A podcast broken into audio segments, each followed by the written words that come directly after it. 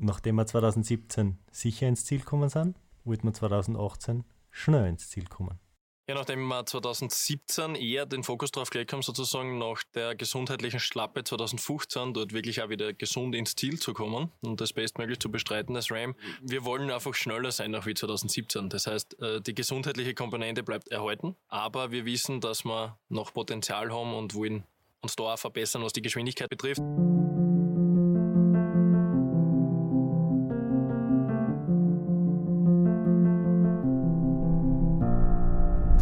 Es geht um einen fünften Sieg beim Ram. Das hat bis jetzt nur ein Radlfahrer geschafft und da wollen wir auch hin. Was die Österreicher betrifft, da ist der Christoph mittlerweile schon der mit den meisten Siegen. Das heißt, da hat er vier. Und ein großer im, im, im, im Ultracycling-Radsport, der Wolfgang Fasching, der hat drei Siege erreicht. Also es ist schon, wenn man das mehrmals gewinnt, ist es schon wirklich uh, gut. Und uh, fünfmal, also das ist dann wirklich schon uh, der Next Step, würde ich sagen.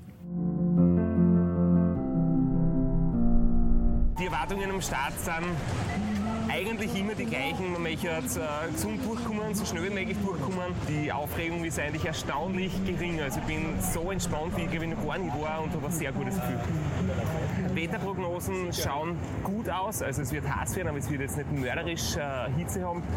Und ich möchte äh, ja, alles geben, ein gutes Rennen haben, auch einen Spaß haben dabei und ich bin mir ganz sicher, dass es möglich ist, unter acht Tagen zu bleiben. Aber das Wichtigste ist einfach gesund ankommen.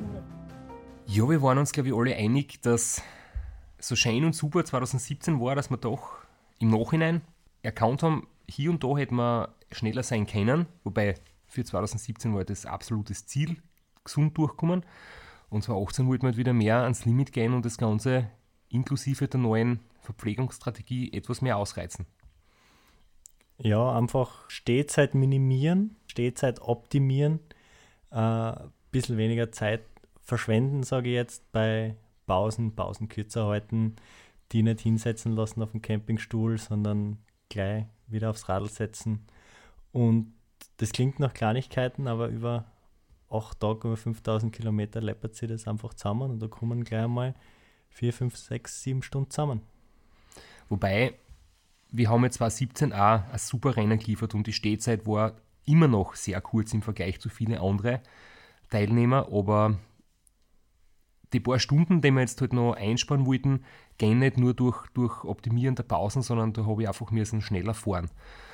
Und das war der Hauptfokus in der Vorbereitung in den Monaten davor, nämlich Stichwort Training, Trainingsaufbau und Leistungsverbesserung. Und, und da ist dann jemand ganz wichtiger zu uns ins Team dazugekommen oder eigentlich zurückgekommen, nämlich mein Trainer, der Max Markus Kinselbauer, der war schon 2009 und 2011 bei den ersten beiden RAM dabei, hat dann beruflich keine Zeit gehabt. Wir haben immer Kontakt gehalten, mal mehr, mal weniger.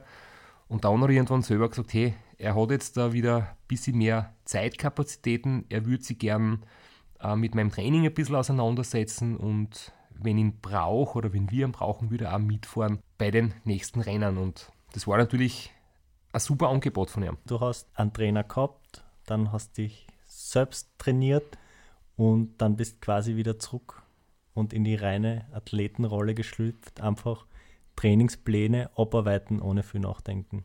Es ist hin und wieder gut, neue Impulse zu haben und ganz wichtig für meine langfristige Entwicklung war einfach der Rainer Hochgatterer, unser langjähriger Teamchef, der mit den ganzen RAM-Erfolge einfach, der da sehr viel dafür verantwortlich war, der meine Trainingspläne geschrieben hat, meine Leistungstests abgenommen hat. Und irgendwann war es einfach so, dass er aufgrund seiner Familie und seines Berufs äh, sich das zeitlich nicht mehr hat einrichten können, beim RAM dabei zu sein und dann hat er quasi die Trainingszusammenarbeit geendet.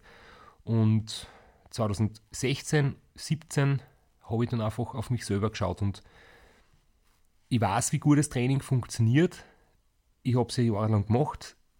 Nur es ist einfach emotional ein bisschen was anderes, ob du für dich selbst verantwortlich bist oder ob du weißt, jemand kümmert sich um dich und um deinen Trainingsplan und du wirst denjenigen auch nicht enttäuschen, wenn du mal einen schlechten Tag hast und vielleicht keinen Bock zum Trainieren. Es macht einen Unterschied, ob man sich selbst irgendwie in die Tasche lügt und sagt, ja, nicht so schlimm, heute, heute war ich nicht gut drauf, kann man mal auslassen als das tatsächlich niederschreiben zu müssen oder jemanden gegenüber Rechenschaft ablegen, warum es nicht gegangen ist. Ja, und was auch dazu kommt, auch wenn man weiß, wie gut das Training funktioniert, es ist wie ein Friseur, der super gute Frisuren machen kann, aber er kann sich nicht selbst die Haare schneiden.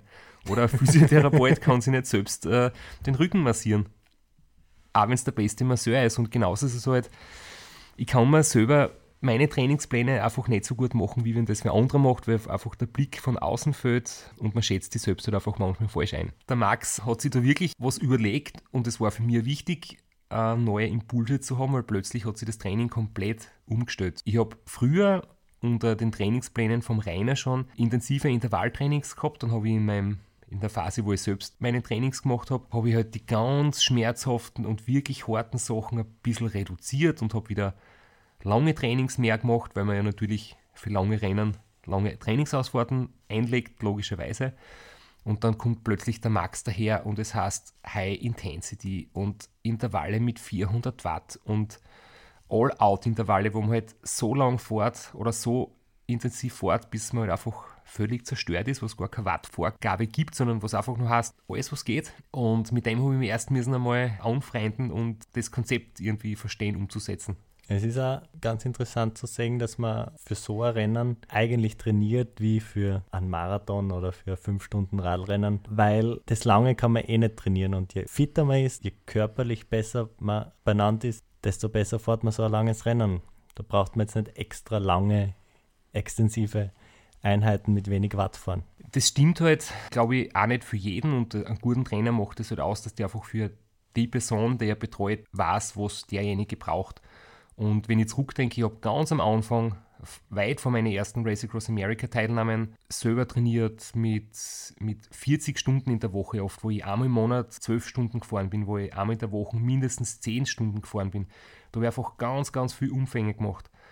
Heute sagt jeder Sportwissenschaftler, das ist zu viel, das laugt aus, das macht müde, das hat keinen zusätzlichen Trainingseffekt. Trotzdem war es im Nachhinein gesehen sicher gut, dass ich das eine Zeit lang gemacht habe. Die Kniegelenke passen sie an. Man lernt sich selbst kennen, man sammelt Erfahrungen. Wie geht es mir mit dem Hintern? Wie geht es mir mit dem Sitzen? Wie kann ich mich ernähren auf lange Ausfahrten? Das sind halt viele Erfahrungswerte, die halt auch noch wichtig sind. Nicht nur rein Optimierung der Fitness, sondern halt einfach noch viele andere Faktoren, die für Langstrecken-Radlrennen auch wichtig sind. Mit Max hast du eh den richtigen Trainer gefunden, dessen Motto ja eigentlich ist Train more und Train harder. Das sind eigentlich seine zwei großen Geheimnisse der Trainingswissenschaften. Es ist wirklich so, das Stichwort heißt polarisiertes Training. Das heißt, es gibt Phasen mit Umfängen von sieben bis acht Stunden pro Tag. Erstaunlich langsam, wo ich mir früher gedacht hätte, hey, das ist zu langsam, das bringt gar nichts, da habe ich keinen Trainingsreiz. Und dann gibt es Blöcke, das Zauberwort heißt VO2 Max oder High Intensity Intervalltraining. Und so eine Heat-Woche, das heißt dann oft schon einmal fünf Tage der Woche mit einem Tag Pause dazwischen. Einfach permanent All-Out-Intervalle und immer ans Limit gehen und du bist am nächsten Tag echt noch fertig vom Vortag und musst wieder ans Limit gehen. Und das pusht halt in den anderen Wochen. Einerseits macht es die müde, andererseits treibt es dann die Werte auf und in den nächsten Wochen wird quasi das wieder mit viel Umfang stabilisiert. Aber ich glaube, man kann einfach sagen, als Grundregel, mehr Training macht einfach besser. Und nur wenn du ganz an deine Grenzen gehen musst und das absolut optimieren musst, brauchst du einen richtig guten Trainer. Aber im Hobbybereich haben viele Leute oft zu Unrecht Angst, dass man nicht weiß, wie man richtig trainiert oder was falsch macht. Sondern da denke ich einfach, viel fahren ist immer gut, Grundlagentraining ist wichtig und so wie du sie auch machst, immer wieder mal Intervalle einbauen. Das Einzige, was falsch ist, ist auf der Couch sitzen und Zimtschnecken essen. Sonst kann man trainingsmäßig, zumindest ich in meinem Fitnesszustand, nicht viel falsch machen. Für alle, die sich so für Zahlen und Fakten noch genauer interessieren, ich bin zwischen 78 und 80 Kilo schwer und meine FTP-Schwelle liegt zu den besten Zeiten knapp über 400 Watt. Was auch noch interessant ist, dass ich eigentlich alle Trainings am Radeln mache, also Krafttraining genauso und nicht mit, mit Gewichten oder nicht in der Kraftkammerarbeit. Ja, richtiges Krafttraining kann man das ja nicht nennen, was du machst, weil, wie wir vorher bei dir oben waren, bin ich drüber gestolpert über deine 2 und 2,5 Kilo Hanteln. Ja, das ist, um Oberkörperstabilisation ein bisschen zu machen, dass ich halt die Nackenprobleme vorbeuge, aber für mich ist das das Schlimmste motivationsmäßig. Also 8 Stunden Radl fahren, kein Stress, 20 Minuten Oberkörpertraining, da muss ich mich echt überwinden. Ja, ist wahrscheinlich auch eine individuelle Entscheidung. Manchen Sportlern, Sportlerinnen liegt es mehr, anderen weniger. Und wenn man die Technik nicht sauber ausführen kann, vor allem wenn man wie du eher ein Spätstarter ist und das in der Jugend nicht gescheit gemacht hat, kommt man wahrscheinlich auch nicht rein. Ich habe einfach gemerkt, ich habe einmal ein Jahr gemacht mit, mit Kniebeugen, mit Gewichten, dass ich dann recht bald einfach Schmerzen gehabt habe in der Hüften und im Knie. Und da ist mir bewusst worden, ich habe die Übungen sicher nicht ganz sauber gemacht. Und wenn du das nicht hundertprozentig gut ausführst, dann machst du wahrscheinlich mehr kaputt, als du dann einen, einen Profit daraus ziehen kannst. Deswegen habe ich jetzt das wieder mit Max gemeinsam so umgestellt, dass wir quasi die Kraftausdauergeschichten auch am Radl machen. Einfach hohe Belastung mit schweren Gängen treten. So wie früher. So wie in die guten alten Zeiten mit dem sogenannten K3-Training. ja. Den Spagat, den man halt machen muss, ist, man soll seine Maximalwerte natürlich verbessern, also die, die Leistung äh, nach oben bringen und gleichzeitig die Langzeitausdauer nicht verlieren.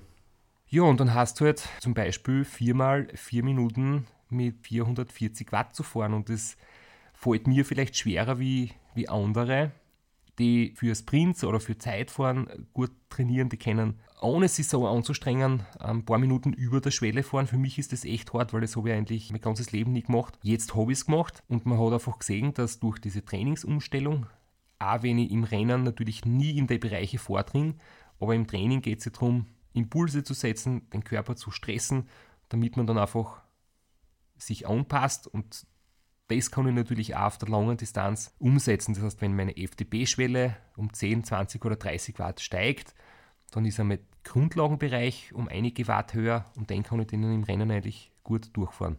Und mein schnellstes RAM, wo ich schon die Leistungsmessung gehabt habe, über Power-to-Max-Kurbeln immer auf meinen äh, Rennradeln, da habe ich eine Durchschnittsleistung gehabt von 164 Watt wo ich mir selber denke, das ist eigentlich so wenig, das ist normal, geht Grundlagentraining bei 200 bis 270 Watt in dem Bereich liegt es und ich fahre im Rennen nur 160. Wärst du stolz auf 160 Watt? Nein, das wird nicht einmal mir reichen. Also das ist sogar für mich, selbst meine Grundlage ist inzwischen schon höher. Obwohl, ich muss ja sagen, ich habe in den letzten Monaten in der Quarantäne ja einen, einen wahnsinnigen Leistungssprung hingelegt und mein FDP gleich um 30 Punkte verbessert innerhalb von, ja, von Jänner bis Mitte Mai.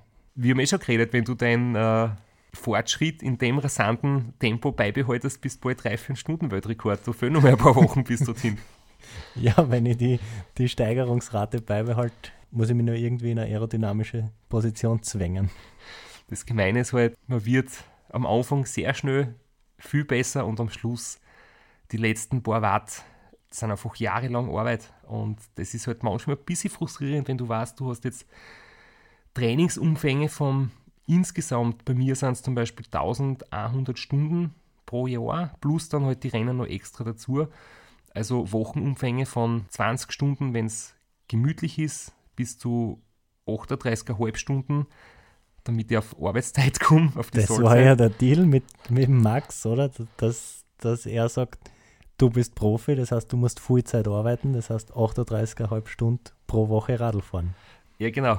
Das war ein Teil des Deals. Und als Ergebnis sieht man dann halt, man hat seine FDP um ein paar Watt verbessert, nachdem man 1100 Stunden wirklich hart trainiert hat. Vielleicht magst du kurz sagen, wie ich die kegelt habe und dir per WhatsApp geschrieben habe, dass ich meinen FTP um 30 Watt verbessert habe, hast du mir zurückgeschrieben, ja, ich habe meinen in den letzten 10 Jahren um 10 Watt verbessert.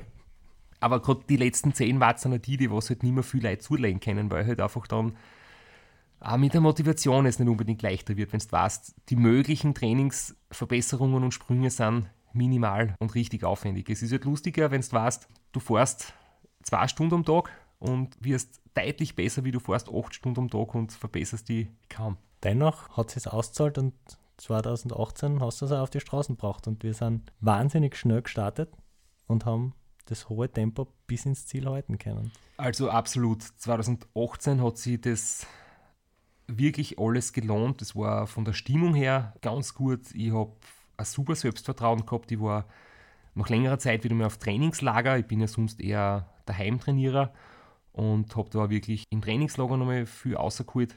Tempo vom Startweg gut, wiederum wenig trinken, das Konzept aus dem letzten Jahr quasi beibehalten. Wir haben es ja schon mal angesprochen, dass langsam starten und sich eventuell Energie aufhalten für später, für Tag 3, Tag 5, Tag 8, einfach nichts bringt. Weil nach drei Tagen, nach fünf Tagen geht es dir immer schlecht und du hast nicht mehr Energie, wenn du langsam startest, als wenn du gleich gescheit startest. Vor allem auch, wenn du im Kopf einmal müde bist und das ist unvermeidbar, kann man auch nicht mehr körperlich so schnell fahren, weil einfach die Wahrnehmung, die Verbindung vom Gehirn in die Muskulatur, die ganzen Reizleitungen im Körper, es wird einfach alles langsamer und deswegen jeden schnellen Kilometer, den man am Anfang macht, den, über den freut man sich im Laufe des Rennens. Was wiederum 2018 ein wichtiges Thema war, war die Konkurrenz. Beziehungsweise das, dass eigentlich so ganz, ganz gute Konkurrenten nicht am Start waren. Und da muss man jetzt immer aufpassen, wie man das beschreibt, ohne dass es überheblich klingt. Aber man schaut sich natürlich die anderen Teilnehmer an und man weiß, was haben die anderen Teilnehmer vor für eine Rennen gemacht, für eine Ergebnisse, wo haben sie das schon quasi gut präsentiert. Und 2018 war im auch so Jahr, wo es von vornherein klar war, es gibt nicht so viele, die wirklich schon gesagt haben, dass sie gut sind. Überraschungen kann es immer geben, aber gestandene quasi Siegfahrer waren 2018 auch nicht dabei. Wir haben es schon mal erwähnt, aber fürs RAM muss man sich qualifizieren. Ausgewiesene Qualifikationsrennen. Da gelten die RAM-Regeln mit Leapfrog, mit Betreuerauto, mit Windschattenverbot. Aber die Zeiten, die man bei den diversen Rennen erreichen muss, um sich zu qualifizieren, sind jetzt nicht unerreichbar hoch. Es sind viele Hobbyfahrer, die das in zwölf Tagen schaffen wollen. Für die ist es immer möglich, sich fürs RAM zu qualifizieren. Und ganz hart gesagt ist es sogar so, die Qualifikation darf überhaupt kein Problem sein, wenn man das RAM ernsthaft bestreiten will. Es ist nicht so wie bei anderen Sportarten, wenn ich jetzt zum Beispiel an einen Ironman denke, wo wirklich die Slots, die Startplätze für die WM auf Hawaii hart umkämpft sind. Und wenn du wirklich einen super Tag erwischen musst, ein super Ergebnis und vielleicht noch darauf hoffen musst, dass die ganz Starken in deiner Altersklasse nicht dabei sind, weil es nur begrenzte Anzahl an Startplätzen gibt. Das ist ganz eine andere Liga. Fürs Race Across America ist die Qualifikation eigentlich so, dass es jeder, der es ernsthaft macht, schafft und dass es auch nicht limitiert ist und dass die eigentliche Herausforderung ist eher, das Budget aufzustellen, ein gutes Team zu finden und einfach das alles zu organisieren. Aber die Quali von der sportlichen Seite ist eigentlich nicht das große Thema. 2018 waren jetzt nicht die mit den ganz großen Ergebnissen dabei. Also 2015, wir haben es kurz erwähnt, der Sevi ist ein Wahnsinns zur Tour gefahren mit einer Spitzenzeit. Der Reto Schoch hat sich auch über die Tortur qualifiziert und dort eine Wahnsinnszeit hingelegt. Die Tortur ist eben das ca. 1000 Kilometer lange Nonstop-Radrennen rund um die Schweiz. Nur zur Info. Und anhand der Zeiten kriegt man immer ein Gefühl für die Konkurrenten. Und das war 2018 eher so, dass wir geschaut haben, wir schauen auf uns und wir schauen, dass wir schnell sind, aber wir schauen nicht auf die anderen. Es war also absehbar, dass das Ram 2018 bis auf Ralf de Seviskur aus Luxemburg, wo wir gewusst haben, der wird ein harter Gegner sein, aber wird im Laufe des Rennens schon gezeigt, dass er zwar ausgezeichnet fährt, aber zu viele Pausen macht. Da war der Vorsprung bald über einen Tag groß. Und was ein Wahnsinn ist beim die Seviskurt, der ist drei Tage vor dem Ram angereist und nach seinem Finish zwei Tage später wieder im Büro gesessen. Der ist Bankangestellter in Luxemburg und der hat sich genau 14 Tage Urlaub genommen für das Rennen, was für mich unvorstellbar ist, aber wenn man nebenbei einen anderen Beruf hat, als Radlfahrer zu sein, muss man dann auch Opfer bringen teilweise und kann nicht alles auf das Rennen fokussieren und muss auch Kompromisse eingehen. Ja, das ist wirklich beachtlich. Also ich weiß, wie viel es braucht, um, um top vorbereitet zu sein und das neben einem normalen Job ähm, durchzuziehen, vor dem habe ich höchsten Respekt. Es ist jetzt nicht so, dass ich nur Radl fahre, ich habe auch genügend andere Sachen zu tun, aber ich weiß einfach, umso weniger ich mich neben dem Training auf andere Sachen konzentrieren muss, umso besser geht es. Also wenn wir vorher gesagt haben, es waren zwar 18 Leute am Start, von denen wir gewusst haben, sie werden nicht die ganz große Konkurrenz sein, haben wir jetzt natürlich auf den Ralf nicht gedacht, weil der hat schon Race Across Italy gewonnen, der hat beim Racing Around Austria einen zweiten Platz gemacht, aber außer ihm war ihm sonst kein ganz guter dabei und es war auch die Jahre davor so, zum Beispiel 2017, da habe ich dann schlussendlich 34 Stunden Vorsprung gehabt auf Mark Pattinson. 2015 mit dem Sebi war es natürlich hart umkämpft, aber 2014 war schon der Vorsprung so groß. Und das letzte richtig ganz knappe Rennen war 2013. Aber ich habe schon viele Konkurrenten kennengelernt. Ähm, manche davon waren große Vorbilder und über ein paar davon möchte ich mir jetzt kurz erzählen. Das Vorbild schlechthin ist wohl der Juri Robic. Juri Robic war sicher ein ganz großes Vorbild, vor allem deswegen, weil ich ihn auch noch aktiv erlebt habe. Er hat fünfmal Ram gewonnen, er hat eigentlich alles gewonnen, wo er gestartet ist, kann man ganz einfach sagen. Und ja, mit ihm gemeinsam in einem Rennen zu fahren und zu sehen, wenn du überholt wirst und er sitzt am Radl wie eine Maschine und du glaubst, irgendwie bei jedem Tritt steigt ihm das Vorderradl auf, weil er so kraftvoll äh, irgendwie Gas gibt. Das ist wirklich, war schon sehr beeindruckend. Und vor allem, was mir bei ihm so imponiert hat, war absolut lässiger Typ, wenn man vor dem Rennen oder nach dem Rennen trifft und ein absoluter eine Kampfmaschine, wenn man im Rennen trifft. Also da war nichts mit Smalltalk oder mit kurz plaudern, kurz nebeneinander fahren, sondern da war einfach nur sagen, wie stark er ist und, und Gas geben und alles zerstören. Der hat diese Psychospielchen ja perfektioniert und auf die Spitze getrieben. Der hat sie ja teilweise komplett verausgabt, nur um Stärke zu zeigen bei einem Überholmanöver. Wenn er dann zwei Kurven weiter äh, im Wohnmobil gesessen ist und sie angespielt hat, hat keiner mehr gesehen. Aber den Moment, wenn er die überholt und so richtig stehen lässt, den vergisst halt nicht. Ganz genau. Und ich habe jetzt dann auch viel über ihn gelesen noch und in einigen Filmen kommt er auch vor. Man hat ihn dann auch schon gesehen, wie, er, wie es am Ende des Rennens herumtrödeln und dann einmal stehen bleiben und ein Interview machen und mit der Reporterin vom RAM Medienteam äh, sie länger unterhalten. Aber seine Strategie war ganz klar und die, die ist auch gut, wenn du jetzt aufs Ergebnis schaust, nämlich von Anfang an weg einfach einen Vorsprung ausarbeiten. Und wenn einmal drei, vier Stunden Vorsprung da sind, dann ist die Konkurrenz einfach ziemlich geknickt. Und dann hat er allerdings am Ende oft etwas lockerer angehen lassen, das, den Vorsprung verwaltet und hat tatsächlich, ich bin mir bis heute nicht sicher, wie es ausgehen wird, wenn, wenn er und ich äh, wirklich im direkten Duell, jetzt wo ich so weit bin, wie ich bin, gegeneinander fahren würden. Damals war ich einfach noch sehr jung und gerade am Anfang, habe ich natürlich keine Chance gehabt. Ich weiß nicht, ob ich heute eine Chance hätte, weil der einfach im 1 zu 1 Duell fast unschlagbar ist, aber gegen Ende hin hat er dann oft auch verwaltet und das haben wir dann ein bisschen mehr auf die Spitze getrieben, nämlich dass wir es bis zum Schluss schnell heimbringen. Und wir haben eigentlich bei allen Ram, wo ich ins Ziel gekommen bin, schnellere Zeiten gehabt als der Juri Robic. Er ist auf Sieg gefahren, du bist auf Zeiten gefahren. Das ist, glaube ich, der große Unterschied. Aber wenn wir über Juri Robic sprechen, dann kann man fast nicht nicht über Marco Balo sprechen, der zweite Slowene, schon fast eine Legende inzwischen, letztes Jahr erstmals in der 50-Plus-Kategorie am Start und diese souverän gewonnen. Genau, mit Marco Paolo wäre viele gemeinsame Rennen ausgefochten.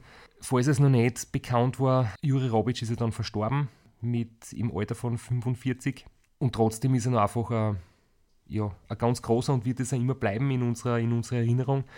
Marco Paolo ist nicht ganz so an der Spitze in Slowenien angekommen, er ist immer etwas im Schatten von Juri Robic gestanden und als dann der Jure nicht mehr das Ram fahren hat können, dann ist plötzlich, sind die Österreicher aufmarschiert äh, und der Marco Ballo hat den ersten Platz beim Ram noch nie geschafft, obwohl er, glaube ich, der ist, der schon sich das so hart verdient hat und immer gut fährt und wirklich in, im höheren Alter jetzt schon einfach immer noch Top-Leistungen bringt. Und so ähnlich ist es ein Gerhard Gulewitz gegangen, der auch im Prinzip vor meiner Zeit schon oft beim Ram war, der hat mittlerweile schon elfmal das Ram begonnen, hat es dann leider in den letzten Jahren sehr oft nicht mehr zu Ende gebracht, aber der hat auch zweite Plätze, dritte Plätze erreicht hinterm Juri Robic und plötzlich 2011 vor allem das erste Jahr nach Juri Robic, wo Marco Ballo und Gerd Gulwitz Favoriten waren und dann kommt dieser junge Österreicher und schnappt den beiden Siegern und wehrt dann einfach das Holzbrett im Zü weg. Jetzt haben wir gerade erzählt, wie eigentlich unschlagbar Juri Robic gewesen ist, aber das stimmt nicht ganz, weil es hat ihn in der Ära angeben und nämlich nur einen, der ihn besiegt hat. Und das nicht nur einmal, sondern gleich zweimal. 2006 hat sogar der Juri Robic einmal Did Not Finish gehabt und ist ausgeschieden mit Lungenproblemen in den Rockies. Also ich glaube, die Geschichte kommt uns bekannt vor. Aber ein echt brutales Rennen muss gewesen sein, Ram 2009, wo ich aber der Hälfte ausgeschieden bin und das Rennen hat sich bis zum Schluss nur als echter Krimi herausgestellt. Ich, bin mir, ich kann mich nicht so gut erinnern, ich habe ihn Dani Wüss in der ersten Nacht überholt. Der Juri war in Führung, ähm, Dani Wüst komplett einbrochen, hat gekotzt am Straßenrand, hat eine Pause machen müssen, es hat ganz schlecht ausgeschaut. Und dann hat er sich zurückgekämpft, ist dann wieder an mir vorbei auf Platz 2 und hat tatsächlich äh, über eine Stunde Rückstand auf dem Jure aufgeholt und das hat außer ihm einfach nie wer geschafft. Und als dann der Robic plötzlich wieder einen direkten Konkurrenten gehabt hat, ist er echt nervös geworden und da haben seine Betreuer und er teilweise Fehler gemacht, haben Penalties kassiert, sind wirklich äh, nervlich, glaube ich, auch ziemlich am Limit gewesen. Und der Dani Wüss, wie ein Schweizer Uhrwerk, ist das einfach ähm, super konstant runtergefahren und hat sich nicht von seinem Konzept abbringen lassen. Ja, und es war dann 2009 ein super knappes Rennen und ein super knappes Finish. Und entschieden hat es dann mehr oder weniger in, in der Penalty Box. Ganz kurz auf der letzten Time Station äh, gibt es eine Penalty Box, wie der Name schon sagt.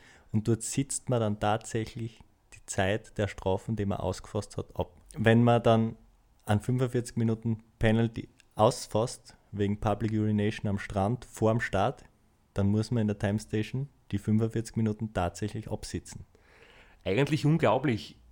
Das Rennen hat sich mehr oder weniger vor dem Start entschieden. Da hat Jure Robic aus irgendeinem Grund in der Öffentlichkeit am Strand gepinkelt, hat dort äh, durch Einsatz seiner Crew ist, da ist irgendwie schon recht stressig geworden. Es hat er gedroht, dass ihn die Polizei sogar mitnimmt. Ähm, sie haben dann die Rennleitung hat sich für ihn eingesetzt, dass er nur eine Zeitstrafe kriegt und keinen Stress mit der Polizei. Aber dann war es jetzt so, er hat es bis zum Schluss nicht geschafft, Dani Wüss zu distanzieren. Sie sind quasi Kopf an Kopf zur letzten Time Station gekommen. Der Jure hätte aber diese 45 Minuten rausfahren müssen. Das hat er nicht geschafft und dann hat er aus Protest gegen die unfaire Rennleitung das Rennen dort aufgeben und ist nicht ins Ziel gefahren. Aber das war trotzdem, glaube ich, die, die größte Leistung eines Konkurrenten vom Jure, nämlich einen Rückstand aufzuholen, trauen zu bleiben und sich von Robic nicht abhängen zu lassen. Deswegen war der super verdiente und großartige Sieger vom Ram 2009, der Dani Wies wenn man über Dominanz spricht, wir haben über Juri Robic gesprochen, dann muss man natürlich auch sprechen über die 90er, wo ganz klar Amerikaner das Rennen dominiert haben, bis Wolfgang Fasching gekommen ist. Unser steirischer Landsmann war dann der, der das Rennen wirklich auch in, in Österreich bekannt gemacht hat, in den Medien, der mich so inspiriert hat und der für mich ein großes Vorbild war. Wir haben uns dann später kennengelernt und sind mittlerweile echt äh, befreundet. Er hat eine Wahnsinnsstatistik. Er ist achtmal gestartet und ist immer durchgekommen. Hat achtmal das Podium erreicht und dreimal gewonnen. Er hat mir Tipps immer wieder gegeben. Also, der ist, war für mich ganz eine wichtige Person und ähm, ja, da bin ich auch sehr dankbar. Und da sieht man auch, dass wirklich so die, die Stimmung unter den Fahrern immer sehr, sehr gut ist und der Wolfgang war sehr hilfsbereit für mich. Und wenn man über Amerikaner spricht, die das Ram gefahren sind, kommt man nicht drum rum, um meinen emotionalen Helden, würde ich sagen, Rob Keish, 20 Starts, 19 Finishes. Das ist ein Wahnsinn. Und dreimal gewonnen. Das ist eine Statistik, die kann sich sehen lassen. Ja, das muss man sich einfach einmal erst vorstellen. Ähm, und das Lustige ist ja, oder das Tragische ist ja, sein einziges Did Not Finish war bei seiner letzten Teilnahme. Das heißt, er hat wirklich 19 Mal in 19 Jahren das Rennen beendet. Und dann, leider, hat er sich irgendwie den krönenden Abschluss nicht, ist ihm nicht ganz gelungen, aber ja, ich glaube, dass die Statistik, ich kann mir nicht vorstellen, dass die nochmal erreicht wird. Das ist absolut für die unfassbar. Ewigkeit. Und er war lange Zeit äh, der schnellste, also mit der schnellsten Zeit mit 8 Tagen 3 Stunden. Aber noch schneller war Pete Penseias, auch Amerikaner, der 1986 die höchste Durchschnittsgeschwindigkeit erreicht hat, weil natürlich die Strecke ändert sich jedes Jahr ein bisschen. Das heißt, andere Distanz. Dann ist natürlich einmal eine Zeit von 8 Tagen 8 Stunden zum Beispiel schneller, schnellere Durchschnittsgeschwindigkeit als 8 Tage 3 Stunden. Und Pete Pensayers hat 1986 24,8 km/h als Streckenrekord in den Asphalt gezimmert. Also Durchschnitt 24,8 km/h über 8 Tage. Das Inklusive jeder aller Stehzeit, jeder Schlafpause, das ist Startlinie, Ziellinie. Genau. Und was ich so faszinierend finde, der Rekord hat 27 Jahre gehalten. 27 Jahre, in denen sie die Radl verbessert haben, die Technik verbessert hat, wo jetzt Funkgeräte verfügbar sind, das früher nicht gegeben hat. Ich glaube, da kann man ewig viele Punkte aufzählen, das einfach bemerkenswert machen, dass die schnellste Zeit eigentlich 27 Jahre alt war. Zu dem, was du gesagt hast, zu den, den Streckenänderungen. Also der Startort hat sich zwischen San Diego und Seattle hin und her bewegt. Der Zielort von Washington, New York am Times Square war sogar einmal das Ziel, Atlantic City, einmal ganz unten in Florida, das war sowieso das längste Ram bisher von Seattle nach Florida. Und jetzt die letzten Jahre waren zumindest Start und Zielort immer die gleichen. Start in Oceanside und Ziel in Annapolis. Ja, und das ist auch noch ein Grund, warum der alte Streckenrekord, sagt Pete Penseers selbst, ähm, sie haben halt am Ende, das Finish war ganz im Süden, sie haben nicht über die Appalachen drüber müssen. Das heißt, die vielen Höhenmeter am Schluss waren halt bei dieser Streckenführung nicht dabei. Das hat es ein bisschen einfacher gemacht. Aber trotzdem, ich denke nur, Lenker, Stalllenker, dünne, wo mir schon die Finger einschlafen mit den äh, Gel-Handschuhen und den wachen Auflegern und die sind mit Stalllenker gefahren, ohne irgendwas. Die atmungsaktiven Trikots, die Oveo extra für mich nicht, ähm, die haben Baumwolltrikots gehabt in der Wüste. Naja, Baumwoll nicht, das war schon sicher feinstes Polyester aus den 80ern in, in fetzigen Neonfarben. Hipster von heute würden dafür viel Geld bezahlen für solche Trikots. Dieser Streckenrekord hat sehr lang gehalten, bis zum Jahre 2013. Und das hat mitunter damit zu tun gehabt, dass sie damals einen Konkurrenten gehabt hat, der mich wirklich so richtig aufgewühlt hat, der Emotionen in mir geweckt hat, der im Jahr davor, 2012, das Ram gewonnen hat. Ich bin Zweiter gewesen in einem ganz knappen Rennen und ja, in dem 2012er Rennen sind wir alle auch emotional an unser Limit gekommen und ich war nach diesem zweiten Platz so motiviert wie nie zuvor, dass ich 2013 alles aus mir außerhole. Und dann hat Reto Schoch es offiziell und öffentlich und laut ausgesprochen, dass er für 2013 wirklich sehr selbstbewusstes und ganz, ganz hohes Ziel hat. Also ich meine, ich kann nicht hierher kommen und sagen äh, oder einfach fahren und dann, äh, ich habe ja ein bestimmtes Ziel. Oder mein, mein Ziel, ich bin eigentlich nur hier, um dieses Ziel zu verwirklichen.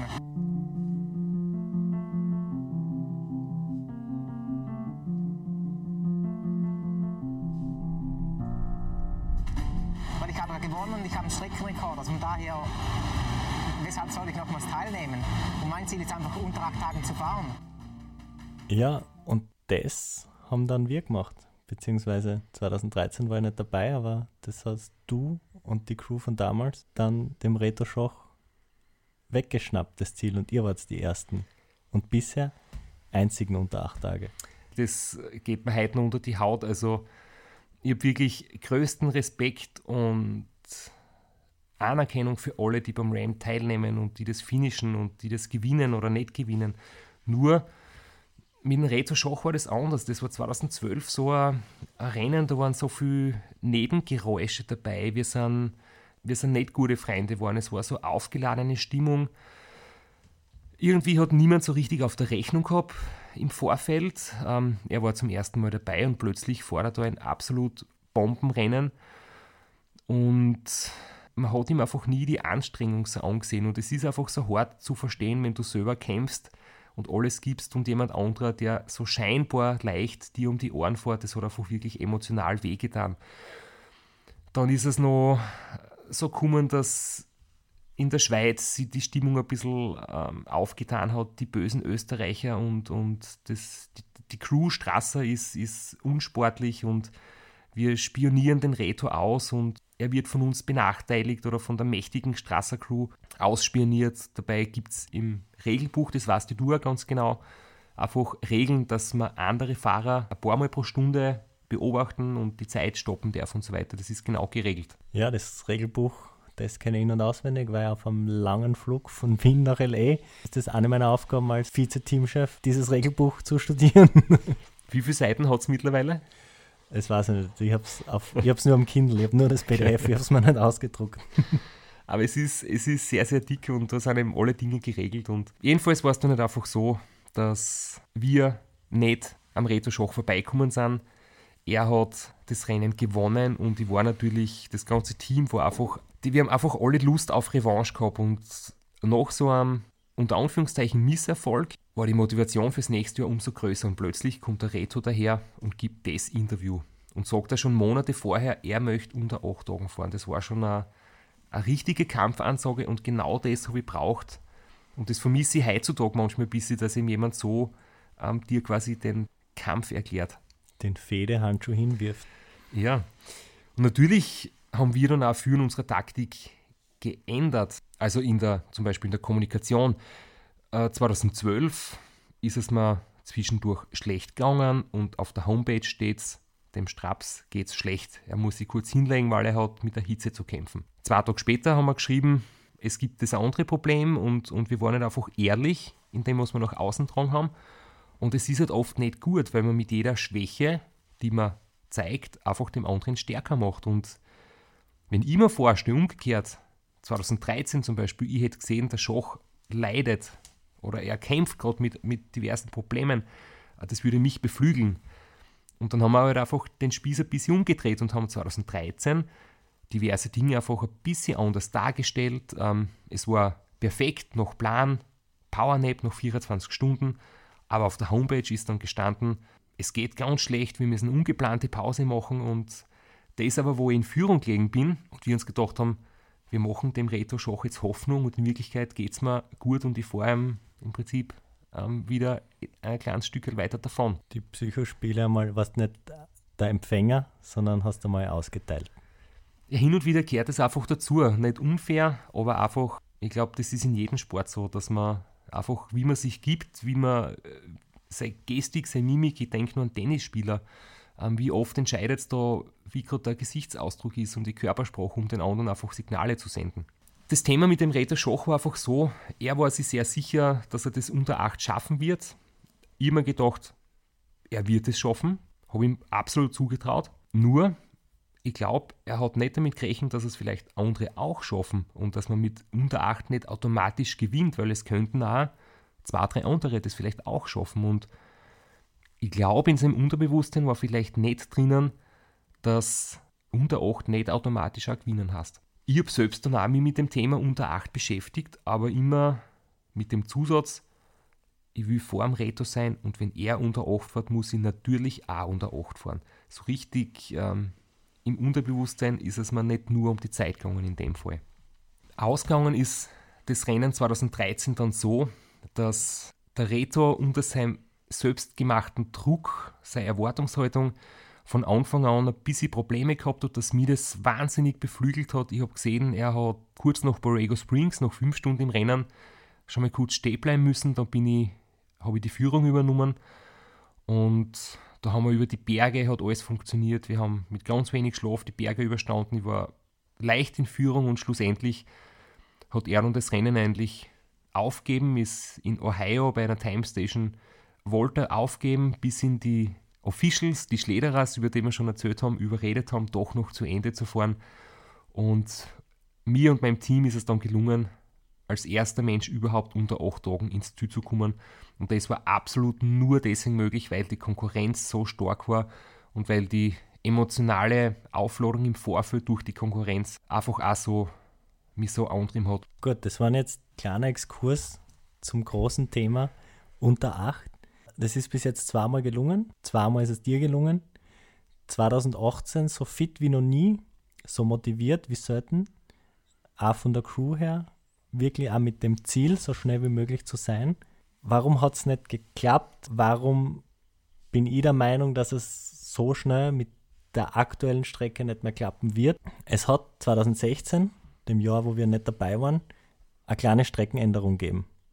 Und es gibt jetzt kurz vor Flagstaff 170 extra Kilometer. Dadurch verschieben sie zwei ganz kritische Rennphasen einfach nach hinten um einige Stunden und das haut den ganzen bisherigen Plan, den man sich so zurechtgelegt hat, um unter 8 Tage zu bleiben, zusammen. Jetzt fährt man nach Flagstaff hinauf, statt bei 15 Grad am Nachmittag, in der finsteren Nacht bei 0 bis 1 Grad und kommt dann weiter zum Wolf Creek Pass, den höchsten Punkt des Rennens, und fährt statt am Nachmittag bei 10 Grad, mitten in der Nacht bei minus 3 bis minus 5 Grad. Das ist mental ganz schwierig. Die Kälte zehrt ungemein.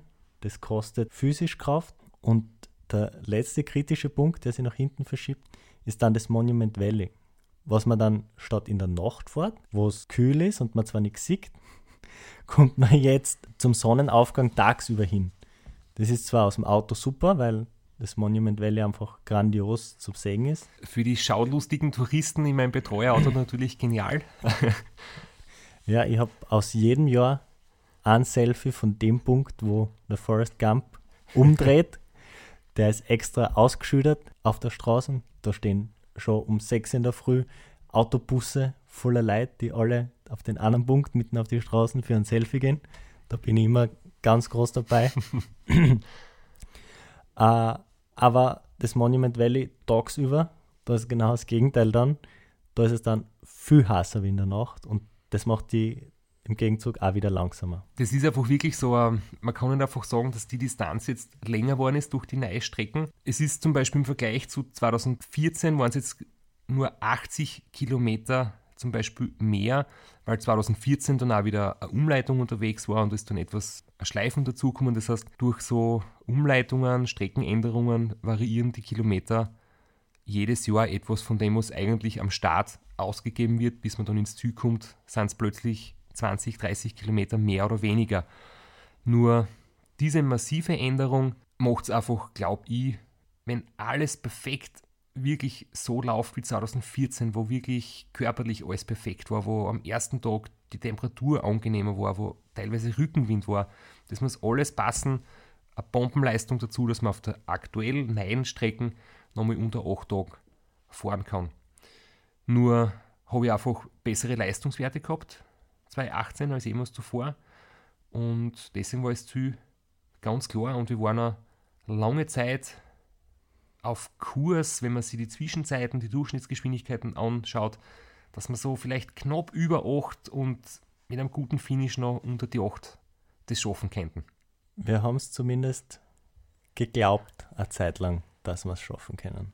Und ich weiß noch, wir haben sogar die Appalachen schon hinter uns gehabt und es war wirklich so eigentlich noch 150 Kilometer hügelig bis ins Ziel, alles hinter uns und dann haben wir wirklich schon gerechnet, geht es aus, hoffentlich geht es aus und wie schnell muss ich fahren, damit wir noch unter 8 ins Ziel kommen. Für die letzten 88 Kilometer haben wir 5 Stunden 43 Zeit. Dann sind wir arschknapp unter die 8 Tage. 5 Stunden 43, bist du sicher?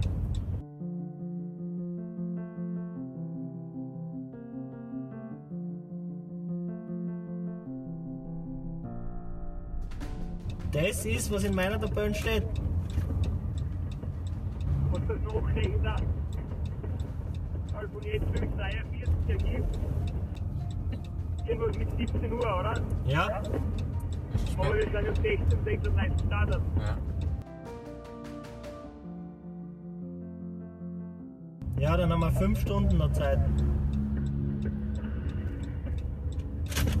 Für 88 Kilometer verschiedene äh, typische Rechnerei, was noch, da Zeiten einmal rechnen, rechnen, rechnen und noch, es sind immer andere Ergebnisse rausgekommen. Also die Durchschnittszeit wird auf alle Fälle schneller wie 13 sein. Also die Totalzeit unter 8 wäre halt super, ne? Ja. Und dann ist man 16 und 36, 16, 33. Offizielle finnische Zeit haben. Also jetzt mit einer anderen Rechenmethode, einem anderen Versuch, bräuchten wir jetzt einen 18 km/h Schnitt für die letzten 84, ah, 54 Meilen. Ja, das dauert immer ein Ergebnis. auch. Weil Das sind circa 5 Stunden Zeit, die wir haben. Ja. Ja, für 90 Kilometer. Genau. Aber mir wäre schon lieber, wenn wir das nicht ausreißen, sondern bisschen stressfrei das schaffen.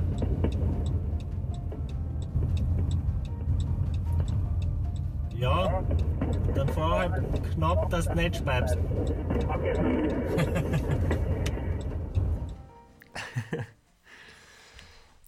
Ja, warum ist es dann- lachen. Doch nicht ausgegangen. Ja, warum ist es nicht ausgegangen? Ich weiß noch, du hast mir das vorgerechnet. Und ich habe mir gedacht, irgendwie, das kann nicht stimmen. Da ist irgend, irgendein Fehler muss da drin sein. Aber es klingt ja total nachvollziehbar, meine Rechnung, oder? Ja, und ich weiß gar nicht, ob wir das jemals im Nachhinein aufgelöst haben. Jedenfalls, du hast das nachher noch weiter gerechnet und hast gesagt, okay, irgendwie, es muss stimmen. Du hast auf alle Methoden den gleichen Schnitt ausgekriegt, den wir noch brauchen. Und ich habe dann auch verglichen mit den Zeiten des letzten Jahres, oder?